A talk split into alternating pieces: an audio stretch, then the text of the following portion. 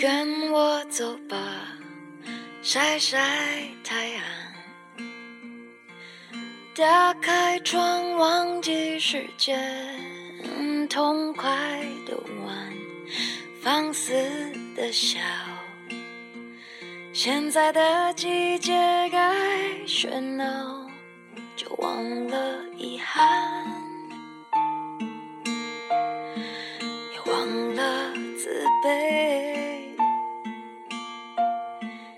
你的笑脸，多么的美。跟我一部电影会引起第三次世界大战吗？我来吓唬一下大家，以便大家能够更好的珍惜现在的生活。其实早在七月份，朝鲜就对这部刺杀金正恩做出激烈反应了。朝阳朝鲜中央通讯社引用发言人的话说道：“拍摄以及发布这部电影来伤害我们的最高领导人，是公然的恐怖主义和战争行为，这不会被宽恕。”美国纵容强盗式的电影制作人挑战朝鲜的领导，将会导致一腔恨意和愤怒，这是一种不计后果的疯狂挑衅。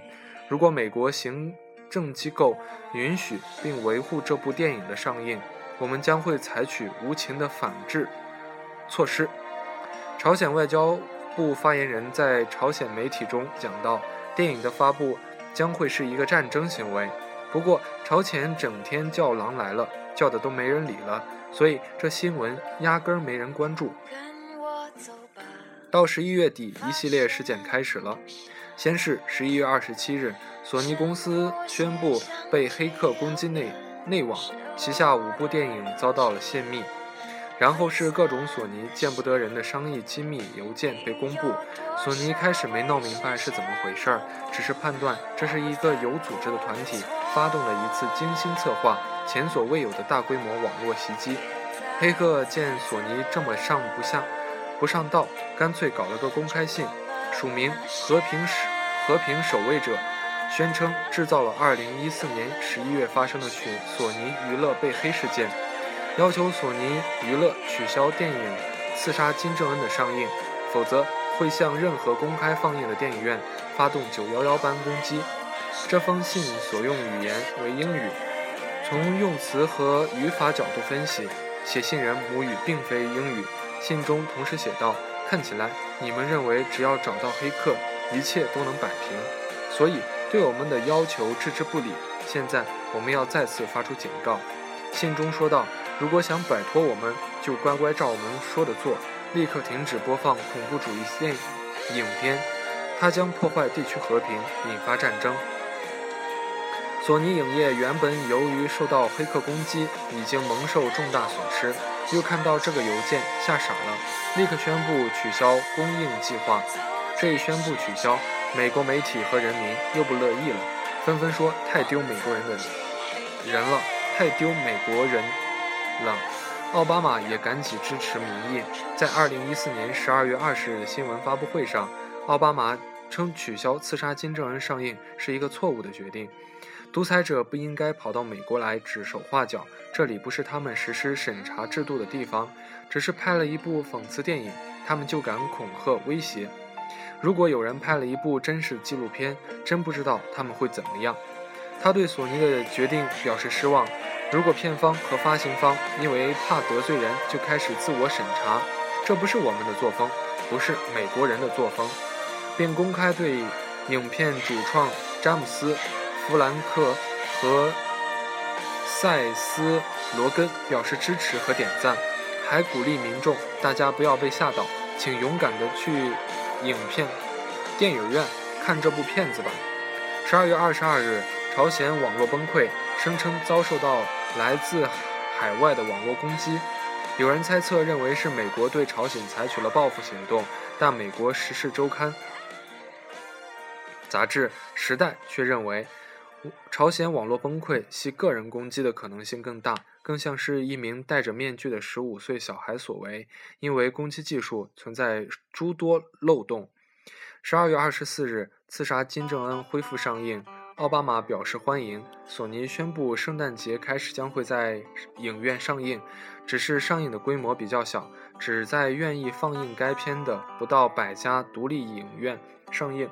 不过，索尼正在积极争取有更多的影院能够上映该片，而且他们也将同步在 VOD 点播平台上放映本片，并计划在未来登陆更多平台。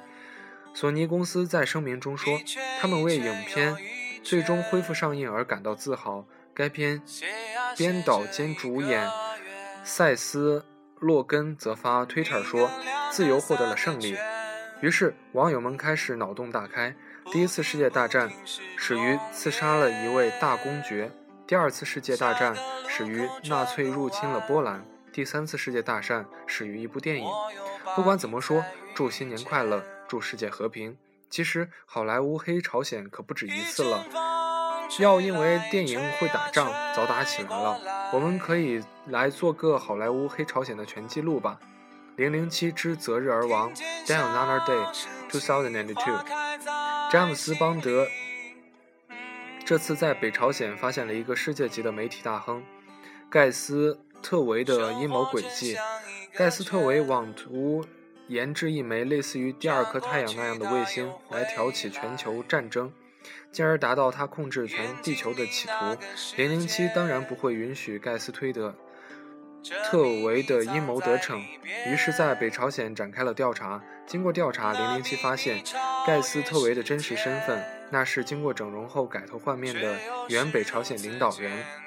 美国战队、世界警察 （Team American World Play、Police。2004，金正日是电影中的主要反派，在电影中戴个厚如城墙的大眼镜，操着 L-R 不分的亚洲味英语，把 UN 检察官扔到大鱼缸的时候，真是霸气盖天。后面单独的唱着 I'm so lonely 的时候，这个人物又内心寂寞的可怜，真是个完美的霸权独裁者。神勇奶爸，The。Pacific Fear 2005讲述的是海军中尉 沃尔夫在营救安全防御专家普洛姆教授时，由于疏忽造成了普洛姆被害，自己也受了伤。伤愈后，被他的上司派到普洛姆教授的家中担任保镖，负责在教授家里寻找幽灵程序，而他的上司已被成。已变成被朝鲜收买的间谍。片中的朝鲜间谍几乎是小丑式的表演：男间谍被孩子们戏弄，女间谍被安全设置烧焦了头发，显得笨拙、愚蠢、滑稽可笑。特工绍特 （Shout to Thousand and Ten） 故事开始于北韩，一个美国女商人伊夫林·绍特被朝鲜人民军以间谍罪拘捕。强壮的士兵一次又一次虐待着这个美国女人，逼她承认自己是美国的特工。幸运的是，经过一个仰慕她的德裔生物学家在各界奔走呼吁，美国终于用同意用人质换回绍特。红色黎明 （Red Dawn），二零一二。这部电影基本是美国人拿朝鲜威吓唬自己玩。故事讲述金二胖同志中风逝世之后。金二胖之子金闪闪同志为救被美帝长期洗脑的美国人民于水深火热之中，不禁大举派兵入侵美国，建立环太平洋共荣圈。北朝鲜军队以超越元首的速度，于几日之内迅速控制整个太平洋，并占领了半个美国，以光速和谐掉美国乃至北约军队。一支朝鲜分队 于金三胖同志诞辰空降某一小镇，雷神此前尝试从林中小屋逃脱，不慎骑摩托撞上了防火墙，跌到这个小镇上。而这支朝鲜分队恰好和雷神相遇。尽管朝鲜多次阐明自己此行的意图，并声明坚决不拿群众群众一针一线，但还是遭遇了以雷神为首的顽固派的反抗，刺杀金正恩。采访。The Interview 2014，这部电影自从预告片一放就红了。一位美国脱口秀主持人 Devon Swok 和他的制作人亚当拉波拉波波特得知现任领导嗯，朝鲜最高领导人金正恩是他们的节目《今日胡闹秀》的粉丝，于是他们决定采访金正恩。在他们准备踏上朝鲜土地的时候，美国中央情报局却征集他们俩去暗杀金正恩。好莱坞为什么会协上朝鲜当大反派呢？原因很明显，苏联、东欧解体，穆斯林又太敏感，国内有很多穆斯林强烈反对。朝鲜是个自己蹦出来的理想反派，非常适合好莱坞讽刺。原本他对外宣传就很奇怪，整天吹嘘自己不可战胜，动不动就发表声明吓唬韩国，威胁美国，朝核危机不断升级。有人说，干嘛不讽刺中国？中国是全球电影第二大票仓，很快就会成为第一。顾客是上帝，他们巴结还来不及呢。前几天，好莱坞人惊呼自己的电影怎么可以被朝鲜审查时，不知他们有没有想过，为了进军中国市场，他们的电影其实已被中国审查了。忘掉那些曾经因为忘掉那些温柔相随，回过头，一种结，只能给自己一个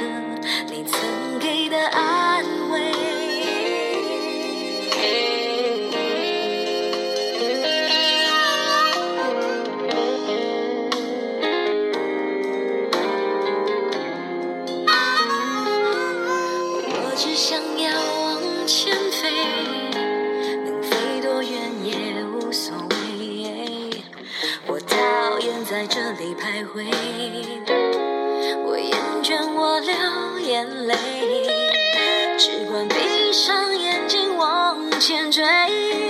若错过太多，就有所谓。我害怕了后悔，那种遗憾的滋味。放开那些事与愿违，放开那些是是非非。转过身，已走远，请留住我的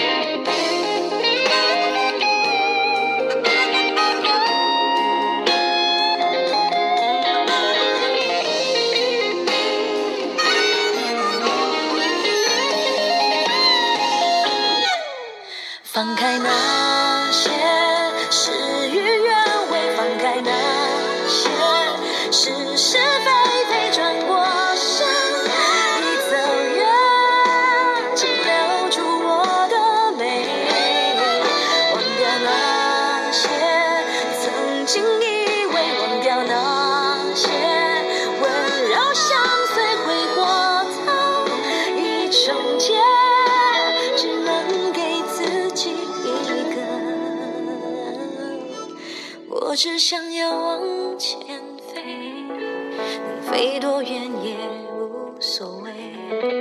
我害怕了后悔，那种遗憾。